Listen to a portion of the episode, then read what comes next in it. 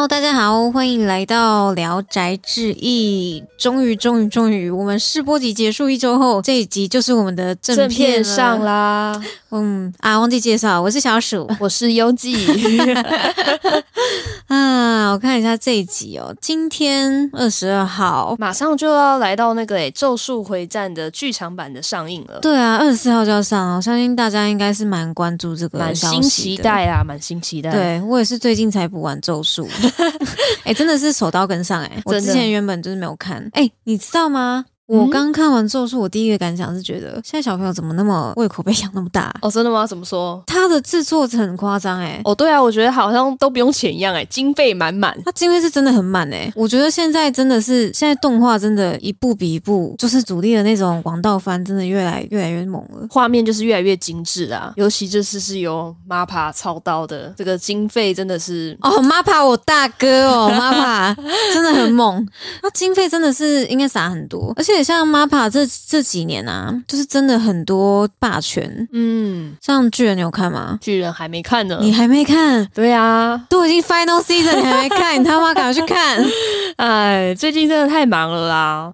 那我们来简单的介绍一下《咒术回战》这部作品的历史好了。嗯，《咒术回战》是在二零一八年由周刊少年 Jump 上面连载，是由借鉴下下的大大的作品。在二零一七年还有一个前传的作品是《东京都之咒术高等学校》，大家有兴趣的话可以去追一下。那剧场版的话，就是在就即将到来的二月二十四号上映，欢迎大家去看一下。怎么听起来好像收钱一样，对啊，好想要狂推猛推。真的，《咒术回战》这一部作品，我真的觉得我个人是很喜欢了。哦，真的吗？对啊，因为我觉得是得，近年最爱的那种吗？嗯，倒也没有到近年最爱，但就是近期推荐大家可以去补一下，嗯在剧场版之前可以去把它补完了。了解，刚看完动画，我想说之后也可以来看一下漫画。哦，真的吗？嗯，你觉得这一部作品给你什么感觉？这一部作品给我什么感觉？对啊，我想一下哦，我是动画党嘛，我原本是没有接触许愿作，然后我看动画感想就是说，它的打戏很好看。嗯因为我很喜欢看那种就是在打斗的时候有用脑袋，而且他的动作是有逻辑连贯的。对因为其实还蛮多动画就是武打，像是哦，东东，京万复仇者啦。呃你看他前面就是应该要一个被踢翻在地上往后仰动作，下一秒他是在一个踢腿把他踢上来，真的完全接不起来。像那种武打戏，我就是有点，我看了会有点，嗯，怎么会这样子？你真的很喜欢流畅的动作感诶。不是啊，因为我觉得就是武打这件事情其实很是一门学问诶、我觉得嗯，是这样说没有错啦。对。然后像咒术它里面的那个动作戏，我最喜欢的一战就是那个虎杖，嗯，虎杖悠仁跟东堂学长那边。哦，你说他们联手一起，对他们就是两个人，就是真的跟跳舞一样。我那边看的很享受。我个人是比较喜欢七海那边的战斗，因为我觉得它整体上面很流畅，什么三七分蛇这整个、哦整个动作，我觉欸。得跟五条悟那种就是很轻松，然后直接开大局哎那种感觉五条悟那个是。直接碾压，直接霸气碾压，他整个就是在给他帅，都给他帅就好，真的完。全都给他帅就好。他的眼睛还跟人家不一样，我觉得这是作弊，对啊，哎、而且他，我想说他为什么就是眼睛都遮着？是因为太帅得，了。我觉得不止，我觉得一定有什么，一定有什么原因，我感觉啦。不知道，因为我们都没有看，我们都没有看漫画啦，对啊所以会不会是真的有原因呢？欢迎大家留言告诉我们。哎，我跟一定有原因，一定有原因。那么帅要遮着，一定有原因。你说跟卡卡西一样吗？对啊，你看卡卡西嘴巴一直遮着，就他有一颗超性感的痣在下面。啊，五条老师真的很帅，而且我觉得就是《咒术回战》它这个男女比的组合，就是有点让我回想到以前看《火影忍者》那个时候，哦，怎么说？就是一个老师配三位学学生啊。嗯，哎、对，完全一模一样、哎，对，可是感觉《咒术回战》他们的关系吗？怎么讲？好像嗯更、好啦，因为他们学生人很少，也不好吵架。就算有，但是这个呃动画其实内容也没有到那么多啦，你根本就没有时间去看到他们吵架的部分。嗯，第一季就已经完结了。动画不知道是抓到漫画哪边哦。你不觉得他的世界观其实也蛮特别的吗？对，我觉得他的世界观就是，而且好复杂哦，我花好多时间才能去理解。哎、其实我也是、哎，他好像有什么个领域嘛，然后有什么深德领域，深德领域啊，咒灵啊，诅咒啊，什么什么的。嗯那咒力又还有分咒术师，还有分咒力术术士，真是太复杂了。对。可是我觉得它里面有一个比喻的还不错，他说哦咒力就是电力，对不对？哦，对对对然后他说咒术比较像是电器用品，就是咒力是它的一个能源的供给来源。哦，然后他把它使，把它用那个咒术的方式发挥出来，就是让它可以变成很多的攻击的形式，嗯变成术士嘛。对，变成术士。哦对啊，我觉得这个部分也是大家去观看的时候，可能也要花一点时间去理解。还有什么很多人在讨论的、啊，就是我把我自己的招式念出来，我就会变强的这个。哦这个我原本。也想了一下，他说摊牌对不对？对，就是一开始是那个娜娜明先讲，就七海嗯先讲的。他说不要觉得就是摊牌好像是让自己不利，其实这个是它里面一个契约的缔结那种概念。呃，对，就是他摊牌给对方之后，会因为对自己造成不利，然后反而会让自己的术士更强大。嗯嗯反正这一部动画值得推荐大家的地方，就是我认为它是一个精彩满分的爽片。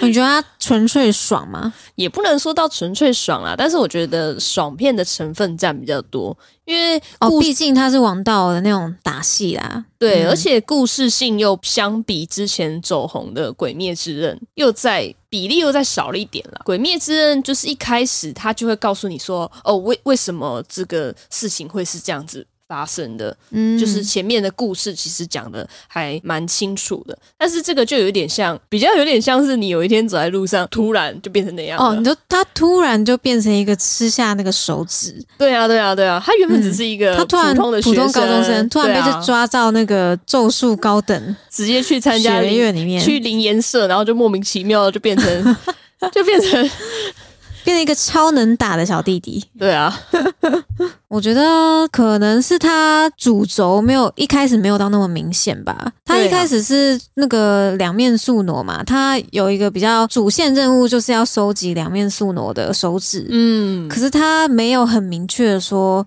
收集手指的任务他们是怎么去进行。哦，对对对对对，因为可能就是比较明确的话，会制定一个 schedule 之类的，就说我们嗯今天要对出什么任务，然后今天有点像是那个犬夜叉收集四魂之韵的那种感觉。嗯，可是就是咒术回战前期就比较没有在讲他们要怎么去收集所有的手指这件事情，比较像是这些这些咒灵啊、诅咒，就是突然来，了对他们还在铺那个世界观。对对对，对，真的要等到动画要做到故事的结尾，可能一一季两季是没有办法交代完全的啦。他后面就是比较有那个反派出来之后啦，嗯反派出来之后就会比较有那种他们好像有要开始些什么了的那种感觉。我觉得第一季铺陈的有点像是大概把反派跟就是主角一方的强度显现出来，嗯，而且然后显现出来之后，就是他们很明确埋下一个伏笔，就是反派有一个计划要执行了嘛。嗯嗯，他也透过第一季把世界观带得更清楚一点啦，对，让观众去了解。可能是因为这个设定，就他们的那个招数的设定相对比较复杂一点。嗯，我真的觉得他们不是纯粹放出来而已，花了我很多时。间去理解这些东西。虽然每个人就是有没有咒力是天生的嘛，对，然后术士也是继承的，对不对？术士术士是天生的啦，那咒力的话是每个人多少都有，但你有没有办法去领会？对你就是成为你有没有办法成为这方面的天赋啦。对啊，那另外就是 MAPPA 在做这部动画的时候，其实我觉得算是蛮精致的啦，感觉钱钱花很多啦，超能力啦。应该是爆精致吧？对啊，它这个画面呈现感啊，它不管是在招式、动作以及所谓的深德领域上面，它都有根据角色的一些特色去做不同的颜色啊，跟画面的呈现。嗯而且它的每秒出现的那种帧数，真的是做的非常非常的精细哦的。几乎没有崩哎、对啊，对啊。嗯，觉得这是 MAPPA 大大对厉害的一个地方。而且他那个武打的时候不是都会很快速嘛？嗯其实他们在武打的时候，我会特别用慢速吗对，我会特别用零点七五倍速看，诶，去检视他们 不是检视，就觉得 就觉得眼睛跟不上，哦，眼睛跟不上太快了。对，有点太快。然后就顺便看一下他们那个动作怎么走，嗯嗯，去体会一下这部动画他们精细的地方啦。没错。我觉得这一部他们的角色设定也是还蛮有趣的，嗯，嗯，我超喜欢熊猫的、欸，超可爱的。我最喜欢的应该是狗卷。哦，你喜欢狗卷哦？对啊，狗卷很可爱耶、对啊，你不觉得他都不说话的那个？哎、他真的就是乖孙子的那种感觉、嗯乖孙乖孙。他 那个算是面罩嘛，反正就是他的高领，就是拉下来之后，嗯感觉是一个小帅哥哎、小他帅哥。是啊，他很可爱、欸。对啊，他的年龄啦，嗯，趴下，啊趴下，那时候很像那个，很像犬夜叉，停给我坐下下。另外，这部动画的片头片尾依然是我喜欢的。它的节，你对 你真的很注重音乐部分，哎、我跟你说，为什么会注重音乐呢？嗯，因为因为你在 cover，不是，不是。因为一部作品啊，好不好看，真的是我会先从它的片头片尾去。哦，你会从歌曲入坑，对，而且你的片头，嗯，通常一般来说，片头的那个动画，它通常都会有一些故事未来要发展的一些内容跟素材在里面。嗯那我也可以直接从片头的那一些片段去了解，说这一部动画会不会是我喜欢的一个题材，嗯或者是它的发展。哦，你可以先看到后面的角色大概长怎样，对对，对，也可以了解说他的 OP 选用是不是我喜欢的啊？我未来要不要跳过就看这一次了。我也好严苛，没有啦，有时候在，比想象中还要严格。有时候在赶剧的时候，你就会想说略过略过这样。对啊，所以这个你都没有跳，对不，对，很少跳啦，而且我觉得他的片尾曲也做的很可爱。嗯因为他们平常不是都会穿，就是有点像是他们那个术师的那种衣服吗？那他片尾曲的时候，几乎都是穿休闲，哦，对对啊啊，，比较一般的服装。他那个第一季不是第一季，他前面那个 ED 舞蹈老师好跳舞的时候，帅对啊好可爱哦很赞，对啊，骚，很赞哎，嗯，就片头曲的动画，感觉也是花了很多成本啊。整部都花很多成本吧？我真的特别特别喜欢他的片头的动画、欸，他的那个歌是我愿意，就是平常小当小宅宅的时候，可能拿出来放出来哎听的。，衣服很赞啊。嗯嗯，你可以关注一下这个创作型作者。那《咒术回战》就是你有什么比较印象深刻的场面吗？其实我觉得整部片虽然说剧情感没有到推进的那么快与急，嗯但是我觉得整部戏就是会让我联想到我自己的学生时代啊。哦，就是因为毕竟它还是有老师跟学生的成分，嗯虽然说。因为剧情的部分本来比重就比较没有那么多，可能要让我们去了解到这个部分的比例就会随之而减少嘛。嗯，那只是我刚好看到说五条老师他自己那种保护学生的心情，然后以及因材施教那种感觉，我自己是觉得真的很有感触。虽然说他真的描写的没有到非常多，可能也不算他的主轴之一了。嗯，对啊，但你就觉得说，就是这种师生之间的连接，让你还蛮有感触，回忆。涌上心头的感觉，哎呦，有什么特别的回忆吗？你是你是有什么恩师是不是？是也没有到恩师啊，只是说小时候的时候就是会发生一些好与不好的回忆嘛。嗯，那因为我们年纪都也没有到很大啦，所以你的学生时代其实就是占你生活很大一个部分。嗯所以目前为止，有会影响到你比较深的，可能就是老师跟同学。那我觉得每个人都会因为自己的童年而影响到成长为大人之后的一些行为。嗯你不嗯，这你不这么认为吗？我觉得啊，人家不是都说学校就是社会的缩影？对啊，嗯，还没有正式社会化之前，学校就是小型的社会啦。没错。而且其实我觉得有时候小朋友更残酷一些啦。哦，怎么说？就是看那个很多社会新闻，应该就也略知一二吧。就像什么霸凌啊，很多时候啦，嗯，大家觉得微不足道一些小事，其实都会对就是你未来会有很大的创伤。对有很大的影响。嗯，对对对对对，你觉得就是学生时代的时候啊，你会觉得有什么哪一段剧情会特别勾起你什么回忆吗？嗯，说到勾起回忆，不知道暑假有没有就是遇过霸凌的事件？哈，好黑暗。对啊，嗯，我觉得算比较幸运一点，就是没有吗？没有，而且其实我我待过的班级上面几乎没有什么霸凌的事件，对，几乎是没有。那我就是那个不幸的孩子，我是有遇过的啦。是是很小的时候吗？嗯，算蛮小的时候，大概是我忘记是一年级，反正就是低年级一二年级那个时候，哦应该是一年级啦。那还很小哎、对啊，可能就是当时没有受到那个时候的所谓的班级上面权力比较大的那一团。蛋黄区的，没错，蛋黄区的老大们可能嗯没有特别喜欢你，嗯，因为小朋友本来就是本来就很容易因为很小的一些事情，或者是就讨厌一个人。毕竟你的思想还没有到很成熟，嗯你也不知道说讨厌这个人之后，你该用什么样的情绪或者是行为去反应。嗯，对啊，有时候处理不好的时候，就会变成是跟着你的同才一起去霸凌同学。而且很大一部分人都会选择成为旁观者啦，对啊因为自己不想淌那个浑水，嗯就也没有抱负特别什么正义感说啊不行，怎么可以欺负同学？基本上就是坐在座位上看这一切发生。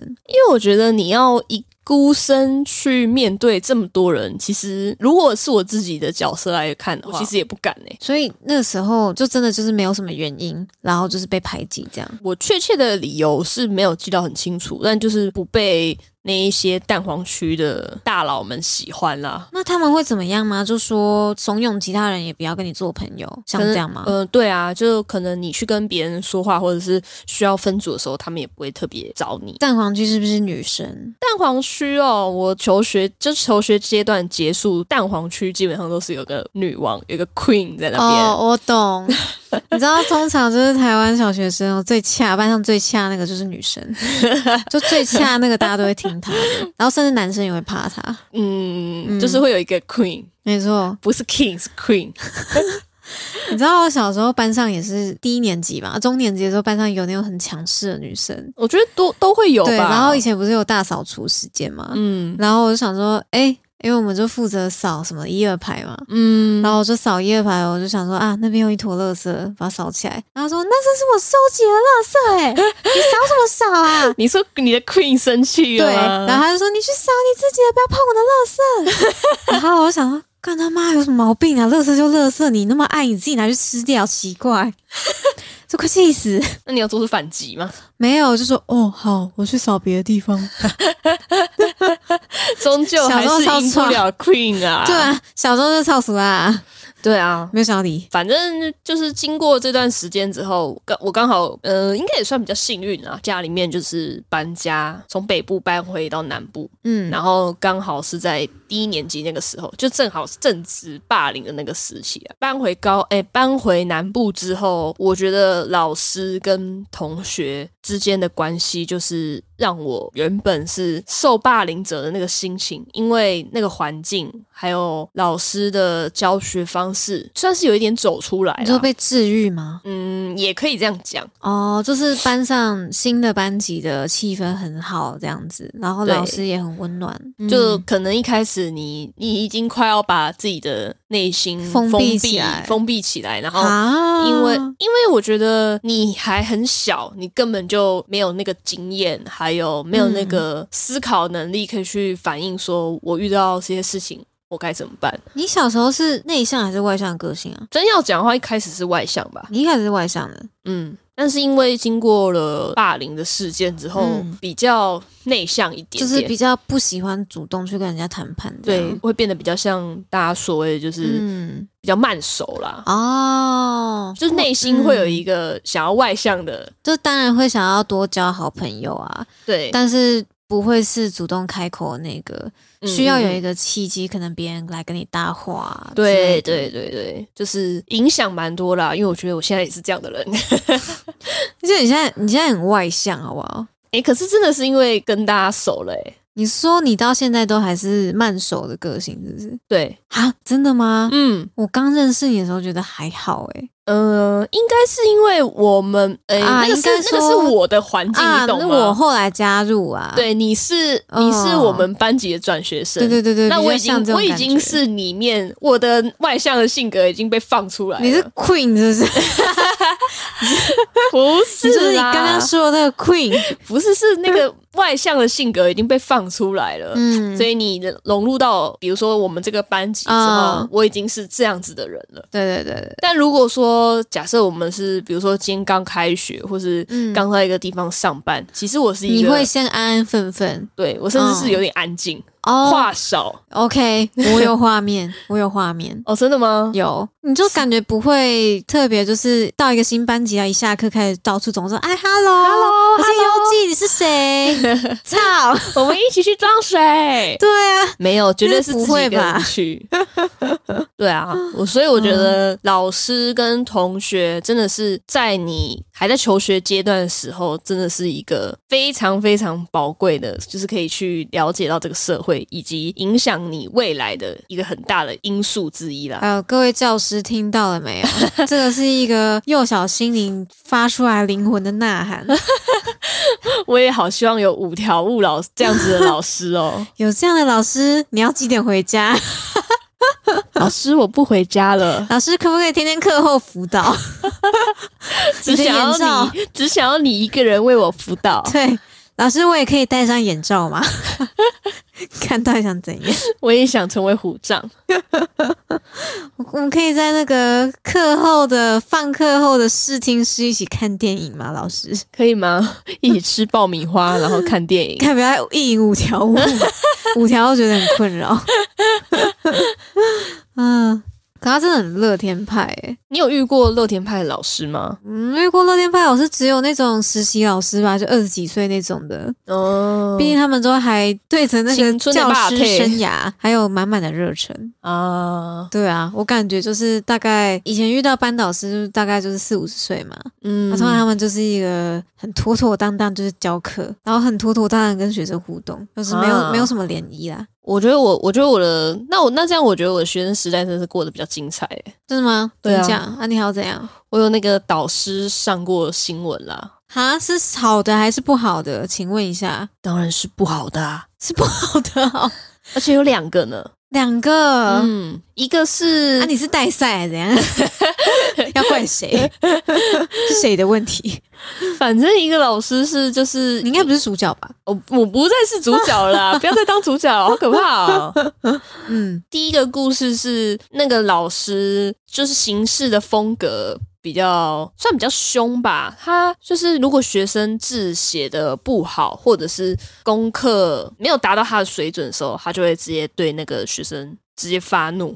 字写的不好是国小生哦，还是国中啊？国小生，国小生，因为国小生比较会有那种练字簿嘛，嗯，习字本只能比如说一个字要写五次，就这样。嗯对对对，反正有个同学，他就是字写的，我觉得没有到很丑啦，他老师可能没有到老师的标准。然后他我们要排队给老师就是批改作业，可能他会给你一个甲上或者是假之类的。嗯，然后你去排队的时候，他看到他写字，就直接把他的就习字簿丢到走廊。哈，对，然后那个同学真的是干嘛啊、因为这件事情，当下真的是很低落，很低落。你说在班上直接爆哭？就很低落，不讲话，然后是没有到啊爆哭啦，可能是因为男生然后要面子之类的。反正他隔天到学校的时候就带一把水果刀，Excuse me, 对，水果刀，hello，真的假的？切水果的水果刀，然后他就想要尝试想要自杀吧，但是当时候有被我们的班长就是有制止。然后班长，也太勇了吧！嗯，班长是个 queen，哈，又是 Queen，班上到底有多少女王风？没有啦，那是中年级的事啦。哦，对，那是中那是我们中年级的 queen，、他，你还记得他怎么阻止他吗？啊、他就直接你不要，你不要傻了！他就说叉叉叉，你不要这样，然后就去跟他抢那个，哈对，哎、很勇初生之毒不畏虎，是真的，嗯。是真的。但是也庆幸那个同学啦，就是后来没发生什么事，因为发生这件事情的时候，我们我们当下都是很害怕，他是做事要砍自己吗？我们要砍自己，还要自杀，哈，因为 老师在场吗？老师不在，所以我们老师不在？对，就是因为老师不在啊，所以班长就是那个 Queen 才冲上去阻止。哦，对。啊还好有那个班长哎，对啊，然后赶快就是同学就是去叫老师过来，老师应该吓死吧？就是我当时第一次了解到说，就是记者力量，因为我记得是隔天马上就有嗯，记者来采访，好，那老师那个我们我们班老师还被记过，只记过，嗯，对啦，他后来是有把我们那个那个年级带完。应该说他同学后来还有再来上课吗？同学有，同学后来还是正常来上课，然后老师也是正常来上课，只是说那个老师后来就是真的性格改变很多。哦，他应该被吓到了吧？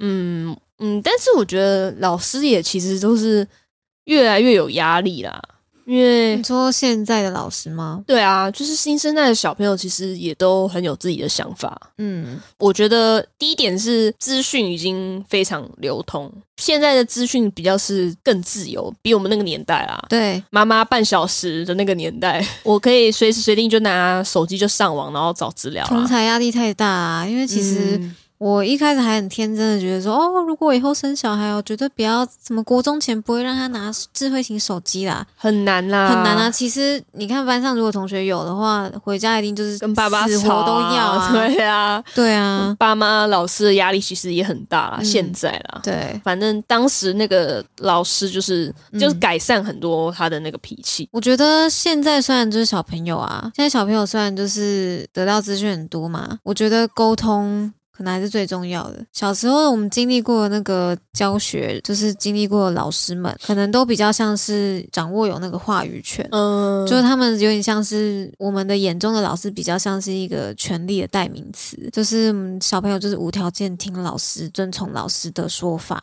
嗯，可是因为你你刚刚说，就是现在小朋友比较会有自己的想法，对，因为相对的，我们所接触到的资讯就是有点太过多、过过于爆炸了。嗯在双方都更有各自色彩的情况下，那就是更需要去沟通。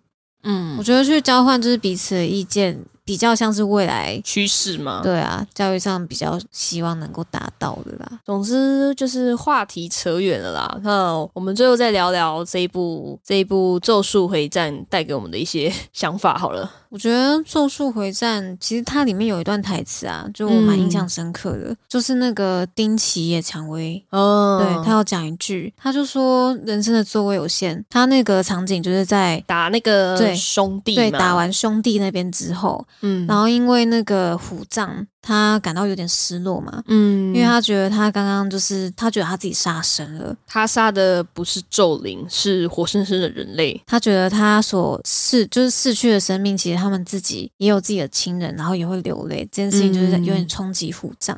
嗯然后这个时候野蔷薇他就说，他人生前排的座位是有限的，能够坐进那些位置的人是有限的。嗯，然后所以他希望没有坐在那边的人不会影响到他的内心。其实我觉得这一句话也很适用在就是我们生活上啦。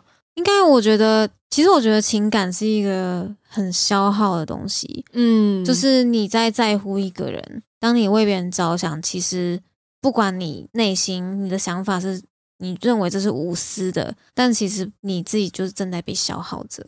对，对我觉得是有限的啦，情感是有限的。对情感是有限的，然后就是要有限度的去利用自己能够分配出去的爱情啊、亲情、友情都是，对对对，都是。嗯，然后他就说，希望没有坐在他心里面那些人，希望不要太影响，就是他的想法。嗯，我觉得这个对我觉得，这个不叫自私啦，我觉得每个人都应该要去嗯学习这件事情。对我觉得这不是自私，这应该是把自己也考虑进去。对就是我觉得丁奇他自己也坐在那个座位中，很多人嗯在在乎别人的时候没有把自己考虑进去。可是我觉得真正的就在乎别人是把自己也一起在乎进去，这才是我觉得才是真的不要让自己太被消耗的。他这样子跟对腹黑有点小小的小矛盾呢。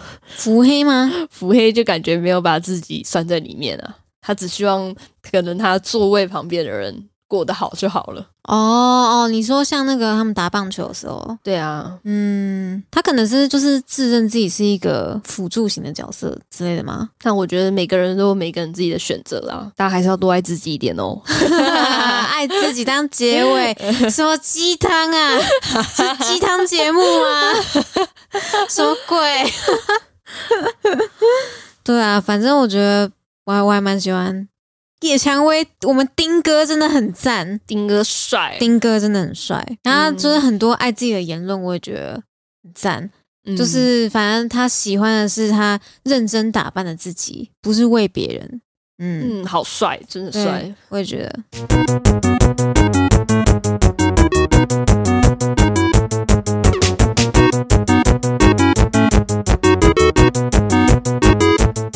聊了这么多，就是我们这个王道作品《咒术回战》，网络上讨论的还蛮热烈，就是它就是有点相关的作品，藤本树的《炼巨人》。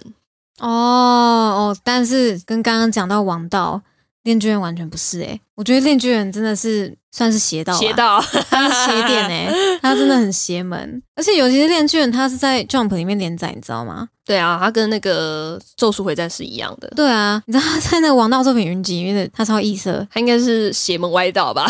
对啊，可是我觉得这个完全就是他作品的魅力。藤本树真的是鬼才诶、嗯，藤本树很猛，反正我听到就是他要动画化，其实还蛮开心的啦。曾经有票选，然后有获得前十名，想要被动画化的一部漫画。嗯，而且这个漫画其实评价也很高，就是那个、你知道那个日本宝岛社，嗯他们每年都会出一个漫画年刊，然后叫那个这本漫画真厉害。我记得《链锯人》好像是二零二零年男性部门第一名，哦，对，真的是很厉害耶。就是他是真的是很关注度很高的一个作者。在，因为刚好我觉得在这么多讨论热烈下，我觉得他有类似的地方啊，比如说跟巨人啊，然后跟咒术回战啊，比较偏热血啊、打斗这一种。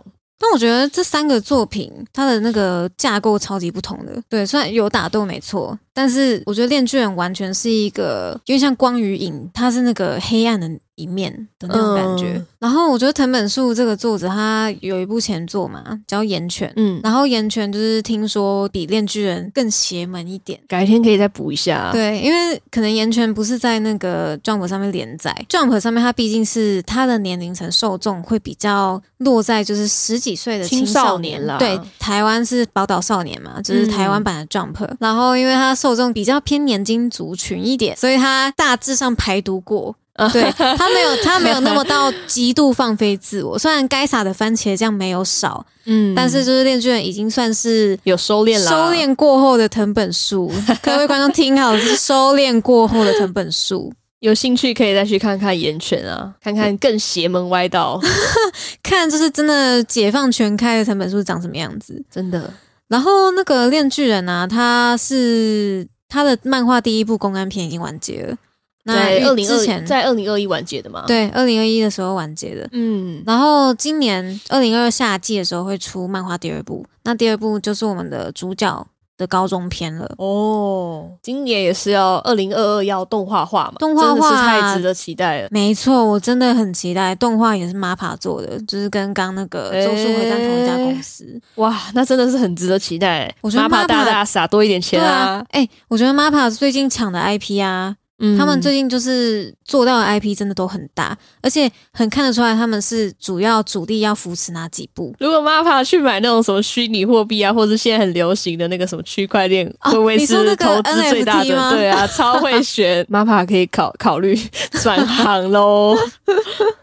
我觉得就是《链锯人》这部作品可以聊的东西，其实我觉得还蛮多的。有什么想分享的吗？我漫画看完的感想，就其实还蛮冲击的。哦，怎么说？藤本树啊，他的分镜真的太艺术了，他的分镜嗯真的很有电影感。我觉得电影感很爆棚的这种分镜手法，已经是算是藤本树的招牌了。嗯，对，我觉得，而且之前在看一下就是作者的时候，就是好像有提到说，藤本树很喜欢笔记片，就是那种、呃，对我觉得他很充分的表达，就是应该说他把很多自己的性癖都超级充分的表现在《恋卷》这部作品里面，呃，就是他所谓的暴力美学。嗯，他就是很把自己喜欢的那种 B 级片元素，就是全部都放到这个作品里面去。而且我觉得观察到的一点就是，他的分镜、他的画面呈现手法，很喜欢用树大便是美，哎，你知道吗？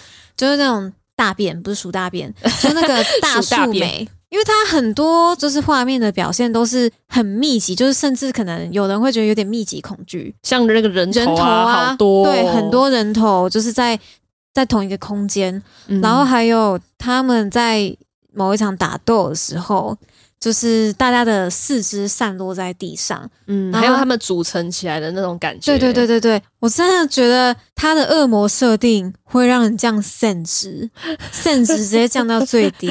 我真的觉得很克苏鲁，就是他的那个、他的那个恶魔设定，真的我觉得可怕诶、已经到可怕的地步诶、哦，嗯，因为我觉得他很多就是他很喜欢拼拼凑凑的那种感觉，嗯，然后他们的那个人物表情很多都很狰狞，我觉得那个光看那个电视那个主角啊，他那个很多很多不同的表情的时候，就觉得好 好像完全可以知道他到底现在想要表达的 到底是什么，感觉好像一个活生生的人就是在你面前。真的，而且我觉得他的爽脸就是真的让你感觉到他真的很爽的那种脸诶、好诶、对，好诶、好诶、少年。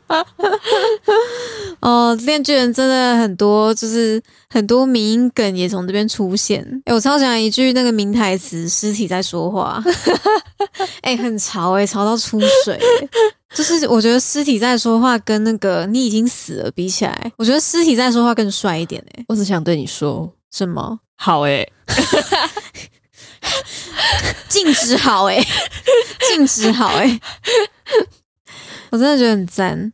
你有觉得就是有哪什么画面就让你觉得很印象深刻吗？其实我觉得就是真纪真到后面啊，就是他很崇拜电锯人。嗯，这个部分狂粉，对，他是狂粉，狂粉的时候，然后后来不是演变到说，就是男主角电治跟波奇塔最后的那个对话，到最后已经到漫画的快要结尾，他们所谓就是对等这个关系，没错，是我觉得真的有起鸡皮疙瘩的一个地方。嗯嗯、应该怎么讲？电锯人虽然说就是所有恶魔就是所惧怕的一个对象，包括可能 maybe 真纪真其实嗯对他也是有崇拜以及惧怕的心。他这么强大的一个存在，就是为什么会选择电治这一个人的原因，是因为他把它放在对等的关系。他们是伙伴的关系，对，他是真的是把它放在对等的关系，让我就是也联想到说自己在生活上面，不管是感情、友情、亲情，其实我们都是在期待一个对等的关系。这部漫画到最后很突如其来的给我的这样的一个感觉，有点吓到。我觉得就《恋巨人》这部作品，就是大概介绍一下那个故事好了。有一个贫困的少年，就是我们的嗯主角电之。然后电之他其实一开始是那个恶魔猎人嘛，可是他就是实力不足吧，对，实力不足。对，然后他就是其实一开场他就濒死状态了，对啊，常常去吃那个厨余啊。对他在濒死状态之中，然后他身边一直有一个小跟班 电锯狗狗叫波吉塔，超可爱，对他真的超可爱，他是这个漫画里面唯一的疗愈对象。对，然后就是他在那个濒死状态中，他跟波吉塔合体了，波吉塔嗯把自己的生命献给他。用契约的方式献给他。，对，因为波吉塔他其实就是电锯恶魔，嗯，嗯，用可爱形象包装，让我到最后都想不到。然后他在跟那个恶魔合体之后，他就成为魔人。然后魔人这个设定就是在恋卷里面，嗯，人类跟恶魔结合起来的物种就叫魔人。跟那个波吉亚结合之后，他就直接被招聘公安局里面去。对，公安局就是什么那个有点像警察的存在吧。嗯，可他们是专门对付恶魔的国家机关。他在那个公安小队里面的时候，就是认识了其他两个主要角色，早川秋，对，秋跟帕瓦，嗯，这三个角色他们之间的互动也是，就是我觉得是恋剧里面最有看点的地方对。很可爱的一个地方。早川秋这个人，从一开始没办法接受电治这个角色，到最后的磨合，然后到最后的结果，我觉得都是大家很值得去细细品味的一个部分啦。他们三个人真的很像一个怪怪一家人，可是因为我觉得他又成为一个反差，因为其实呃，电锯人它有些设定蛮残酷的，就是它因为它里面就是真的是发便当不手软的一部作品。你在那么残酷的故事之下，对比那些他们三个人相处的家庭生活，又会觉得更 珍惜那些平淡的美好。嗯我，觉得就是平淡的美好这一点，也是这部作品里面很能让人就是感同身受、有共鸣的一点。然后也是我们休息的时候，可不可以不要再发便当了？美好的早晨可以多一点。没错，我觉得这部作品不拖泥带水也是看点之一啦。嗯，他的故事推进超快的，对啊，嗯，快到就是到后半段的时候，我甚至觉得藤本书没有让我有理解的空间。他后面没有在，他没有在那个诶、没有在他那个治愈器已经全开了，可以考虑一下读者们的感受吗？没错，前面很温和、温和的推进，突然就是急速大飙走。哎、可是你可以很感觉到他就是用一个 feel 在画、欸，对啊，很做自己啦。对，然后潮到储水，真的很潮。然后就是像刚刚讲到，就是他画面的安排啊，很喜欢用对称嗯，跟就是大数量的美。然后其实我觉得他用这样子的手法去呈现，也会很营造那种压迫感。还有一点就是，我发现藤本树好像很不喜欢用网点，他没有用网点，他是直接用线条，还有完全的涂黑去呈现，就是画面的明暗对比。嗯所以我觉得这个也是他光影手法掌握的很好，把那个电影的感觉更上一层楼的展现出来。然后就是之前啊角色的汉字还没有出来的时候，嗯，我一直以为主角叫电次，啊，可是我后来其实要更名成电制的时候，我还是比较喜欢电刺诶。我也是，我就是比较喜欢电刺一点，因为我觉得就是电锯人嘛，对啊。啊，，就电呐、电啊，电呐、然后我想说，哎、竟然是三点水一个定的那个电、哎，而且它是变成电制，对，电制。跟原本的电次。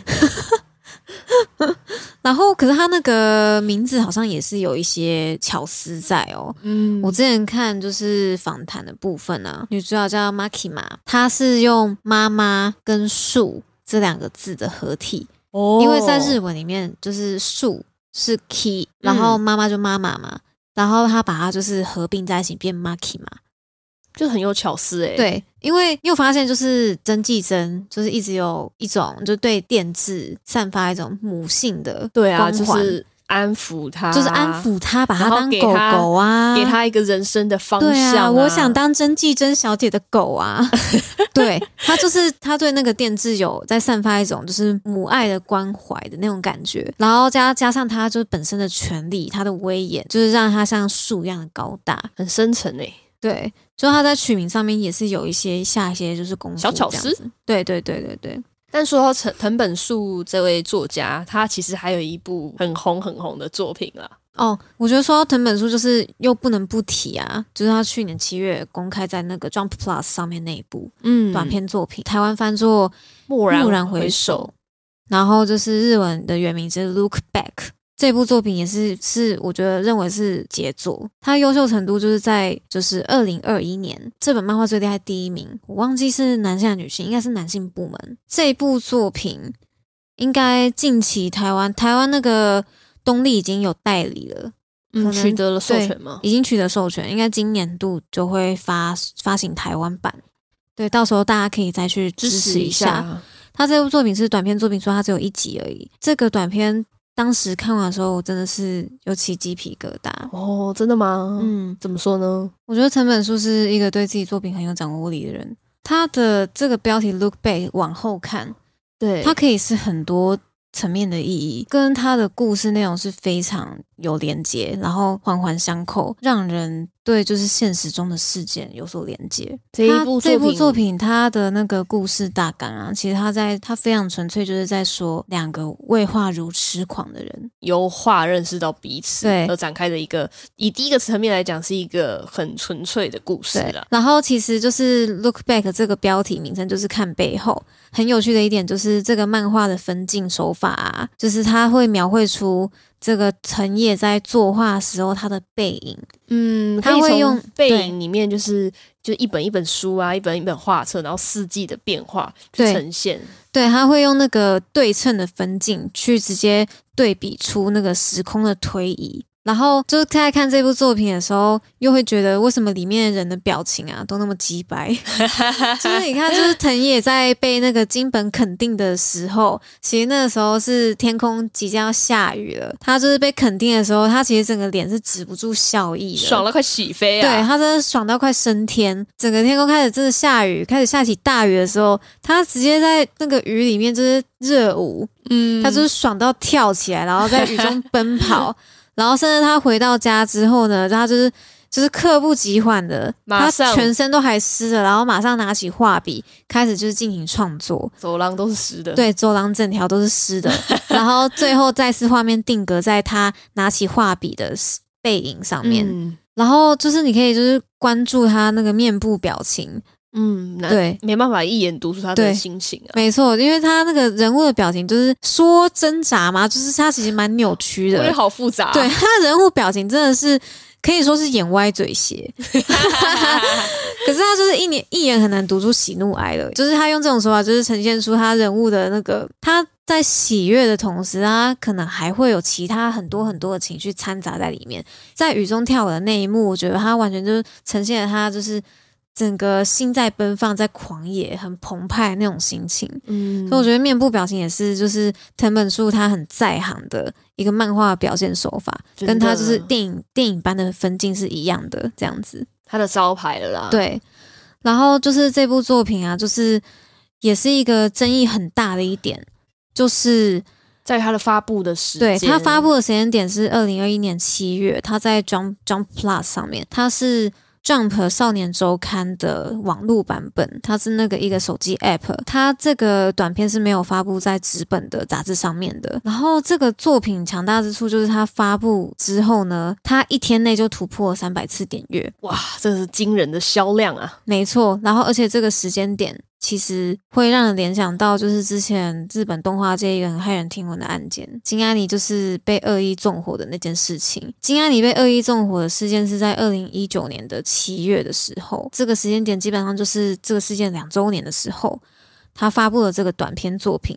这短片作品里面就有一个桥段，就是还蛮明显的是在影射这个事件。里面其中一个主角他去念美术大学的时候，校园被一个看起来有点精神不正，常，对精神异常的人闯入校园，嗯，然后手拿着利刃，然后就是要对同学就是施施暴这样子。这个事件很像金阿尼纵火事件的凶手，他拿着汽油直接闯入就金阿尼的就是动画工作室里面，他就是嘴里就大喊着，就是你们都是在剽窃我的作品，然后他就是点了火，然后后来导致有三十六个人死掉，哇，而且。里面的动画师，你要知道，金阿尼是在日本非常资深的一个动画公司啊、对，他等于可以说是就是日本动画一个文化的很具对很具代表性的一间动画公司。要挤进那个动画公司，绝对要是非常顶尖的动画师才可以。他们都不知道花了多少年才成为动画师。没错，而且我真的觉得你要成为一个会画画的人，真的要不知道是不是要花费那个人的将近一辈子，你才可以成为一个能够拿起画笔画的流畅的一个人。然后很多个很优秀的精英都在那个案件里面逝世了，真的非常重创日本动画界的一个事件。所以他这个 look back，他这个桥段就是引起了轩然大波，然后甚至有人去抗议，他觉得这是在对精神异常人士又是再一次的伤害啦。视觉失调的争议啦。患者觉得说，他这个桥段，是在对他们造成更深一层的偏见。对，就是有让让那个成见更加深，所以后来就改台词了。哇，故事桥段的台词就从就是你们在剽窃我的作品啊这样的大吼，就变成说你们这些画画的都是笨蛋。他说：“你们这些画画人就是对社会上都是一点用都没有，变成同样有杀伤力，但是变得没那么深刻。其实我觉得很可惜。对啦，但是我觉得改也是没有办法的事情，可能就真的对会对其他人造成伤害。只不过说，就是对于当时可能作者想表达的原意，可能就是有稍微有一点点小小的落差。因为我相信，就是藤本树他在加入这个桥段的想法，一定就是有悼念的，对心他只是我觉得他只是纯粹的，他并不是想要伤害那些人。对他绝对没有想要就是去伤害、去污名化这个疾病。对，但当然，如果可能会造成伤害的话，当然还是避免掉，对，这是最好的。对啊，而且其实还蛮可惜，就是因为台版到现在还没有出嘛，就这个时间嗯点。那之后台版出的话，它那个台词应该也是修正过后的台词。对啊，大家对如果有兴趣的话，也是可以去了解一下这个案件。而且要说为什么藤本树是用就是悼念的的情感去作画，我觉得跟他后面就是剧情的安排，就是也有很大的共鸣。藤本树他也很巧妙的运用就是漫画才可以表现的手法，他用两个主角对漫画的连接，展开一个平行时空的错置，让这个故事就是有另外的结局。也是回想一下，如果这个事件如果没有发生的话，或者是他被阻止了的话，。对阻止了的话，对这个世界又会是如何发生的呢？其实我觉得他这个结局啊，他其实就是也加入了一些就是作者的，就是小小的幽默。到最后啊，就是我觉得 look back 它这个名称呢，它包含了很多意义。它第一个就是它画面就是大量带出作者作画的背影，然后那个背影就是展现了时空的推移嘛。然后还有第二个就是他回首了过去，那这个回首过去是在说真实事件金安妮这个事件，他做到了一个悼念的那种感觉。我认为或许也是在那个故事里面的主角藤野，他看到这一则新闻的时候，也是一起去 look back，就是如果这些事情没有发生的话，这一切会有什么样的改变？然后第三个回首过去嘛，他是在说，就是主角在回首他回忆，嗯就是跟金本点点滴滴。在最后一幕的时候，藤野在金本的房间，他回头看，然后瞬间就是有很多的回忆，就是涌上心头。对，很感动，因为他看到了那个时候小学时代，他去送毕业纪念册的时候，那个金本就是有请他，因为他把那个藤野视作他的偶像嘛，对他叫他什么藤野老师，然后他就请藤野在他的他的棉袄上面签名，嗯然后那件棉袄就是有藤野签名的棉袄，就挂挂在在那个他的对房间，他就挂在他的房间上面。他当他在他的房间回头望的时候，他就看到了门上的那一件他亲手签名的棉袄。就像可能作者去回首那些过去追忆那一些画师跟精英们了，对，就故事其实就收在这边。他我觉得他收的就是非常好。嗯，他最后收的时候，他就是又拿起了画笔，坐继续往前，对坐在他的工作桌前面继续作画。虽然它是一个很静态的画面，可是你会觉得他整个情感在那一瞬间是爆发开来的。嗯是很浓厚的，。对，然后就是在那一幕，就是我整个就起鸡皮疙瘩。不管是读者或者是其他的绘师或者是作家，其实看到这一幕，心里也是感动的啦。我觉得这部作品真的是神作，神就作，是很推荐大家去看。就是如果你不认识藤本树的话，你也很 OK，可以从这个短篇去认识藤本树。毕竟它真的是短篇，非常非常的短。它也没有到极短篇啦，嗯大概也是有一百将近一百五十页的篇幅这这样子。嗯不用花太多时间啦，可以去对了解一个人。这个是一个清澈清爽的藤本树，大家去看《链锯人》就不一样喽。对大家看《链锯人》的时候，嗯，给刻点抽一点再来看，get high，它真的是那个纸本毒品诶、我觉得。那以上呢，这几这三部就是小小的分享啦。就是希望大家可以有空可以去看，因为毕竟你知道《咒术回战》马上就要上映了，没错没错，然后加上就是同为 MAPA 社的旗下的作品。也是那个即将要上映《链锯人》，虽然不知道在几月啦，嗯，但是今年可以不过是大家期待，没错，大家手刀先把漫画看起来，然后呢看动画的时候，差不多漫画第二部，也会也会上哦。对就是持续的要没错要开始没错没连载错了，，到时候就是有看不完的作品。大家真的是先入坑吧，这些都是好东西，不吃一点吗？那今天的节目就到这边，我是优记我，是小鼠那，我们下回再见啦，拜拜拜拜